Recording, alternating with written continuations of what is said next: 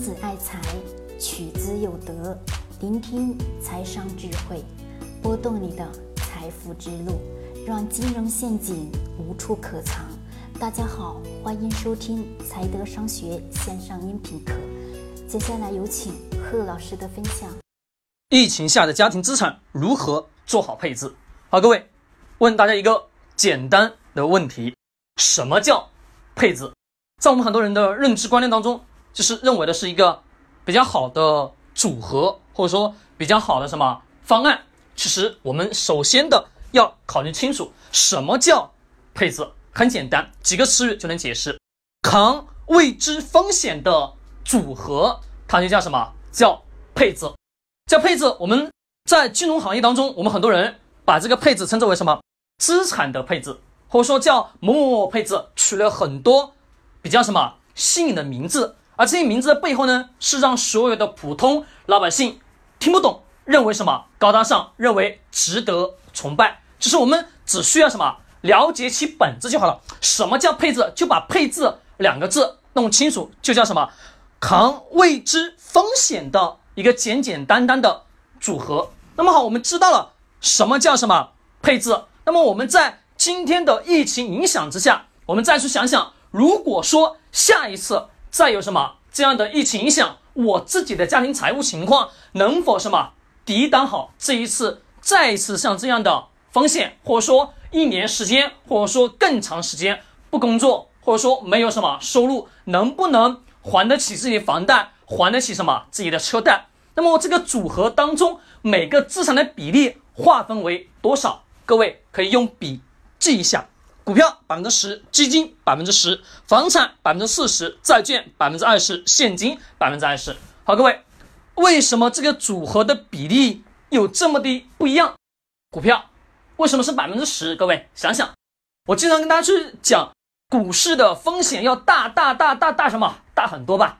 各种各样的内幕消息，各种什么各样的内幕的手段，各种各样的什么割韭菜的方法。对，没错。那么在股票的这个市场当中，我们首先得要很清楚的、很很、很干嘛、很认真的去了解这个股票的本质基础是什么，以及背后的这家企业是否值得你去购买。那股票为什么只能配置百分之十？很简单，因为如果说配置的比例过高了，就比如说假设，我们举一个例子，假设现在你在股票里面的钱有占到你家庭资产当中的。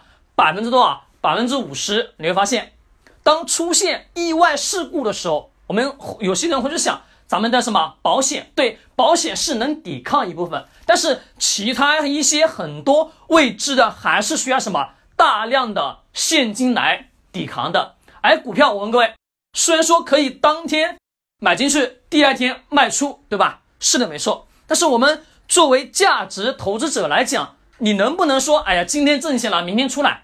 能不能？不能，为什么？因为违背了你做价值投资的基础的理念嘛。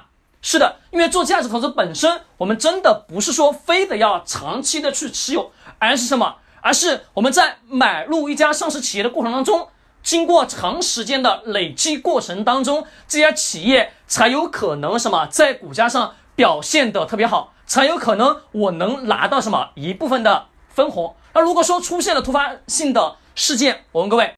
你能把它立马的赎回了吗？不会。所以说股票不是当天买进去，当天就可以卖的。但是它可以在什么第二天把它卖出来。但是这一部分资金隔的时间只有一天时间，对不对？一天的时间段。那么股市当中，只要你有钱，出现什么突发性的事件，这一部分的钱是不是能很好的是帮你干嘛？抵抗一下风险吧？对，没错。好，我们再来看基金，基金配置百分之十，为什么是百分之十？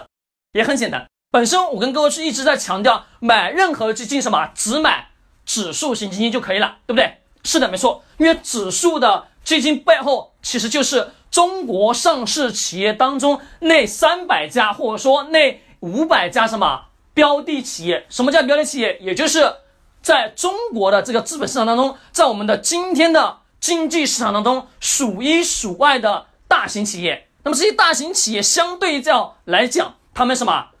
经济实力有，养活的员工够多，它每年产生的什么现金流够多，产生的利润够多。那么这个基础的情况下，你发现这些的企业能稳稳的什么活下来？对，没错啊，只要稳稳的活下来，在这个基础之上，长期来看，指数是什么？呈现小幅度的上涨。为什么讲买股票要长期持有？买指数型基金也是什么？需要长期的持有，因为在短期过程当中，本身波动并不是很大。那么只配备百分之十的原因，也就是它本身波动并不是很大，但是呢，能什么？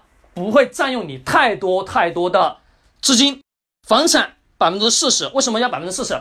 说白了，人这一辈子落叶归根，对不对？落叶归根，我们总得要找一个不大不小的地方要安家吧？是的，没错，这是人性。那么基于这个基础的因素上，你家庭当中的这个房子占的比例肯定要达到百分之四十。但是不是跟各位是讲你要疯狂的买房？不是的，而是你自己得很清楚，这样房子在你所占的资产比例当中的比例大致的是多少？债券百分之二十，说白了，债券买国债。我问各位，国债的背后是什么？是国家，对不对？国家在做背书，啊做国家作为背书，我问各位，失信的可能性大还是小？是不是几乎没有失信的可能性吧？是的。那么站在这个角度，我们很清晰的去认识到，你只要什么，站在这个黄土地上，永远相信的是什么？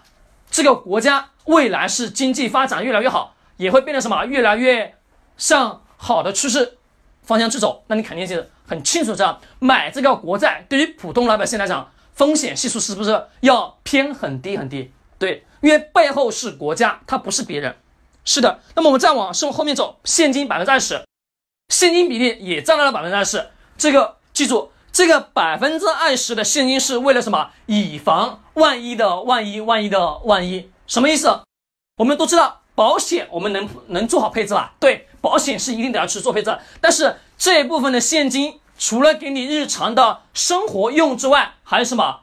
在你真的某一时刻需要大量资金、大量现金的时候，是不是能给你什么做好很好的预防吧？是的。而这百分之二十是能做什么这个作用？保险，我问各位，保险虽然说能给我们去扛风险，但是我问大家，它能立马的给你赔付吗？不会，它还有一个什么？核保的过程，还有一个审理的过程当中，这个过程当中可能什么，半个月，可能是十几天，可能二十几天，或者说可能三十几天都有可能，是不是？那这个期间你是不是还得要干嘛？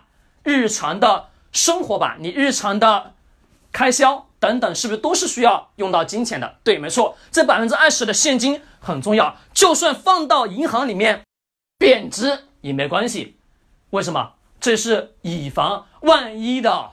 万一，但是保险配置是不是也是必须得要要的？一定是如此。我们这里呢没有跟大家去详细的去讲保险。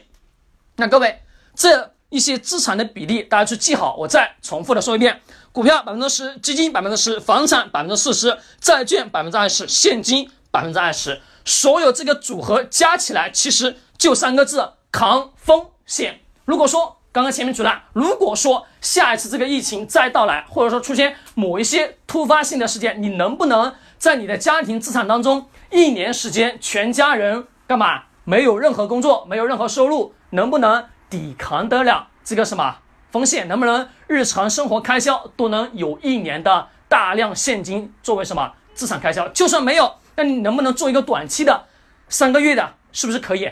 对的。好，各位，我们今天讲了咱们的。资产的一个简单的资产配置，记住，疫情下的家庭资产如何做好配置？其实这个不是非常硬性的标准，要根据你自己的家庭财产的财务情况来做什么详细的规划。而我这边只是做了什么一个大的方向上的一个框架，而这个框架是根据我们自己自身家庭的实际情况做什么做很好的资产配置，只是一个简简单的一个例子。我也希望呢，各位能把它记下来。好嘞，今天聊到这里，喜欢点击收藏或者转发。君子爱财，取之有德。更多干货知识，欢迎关注财德商学公众号。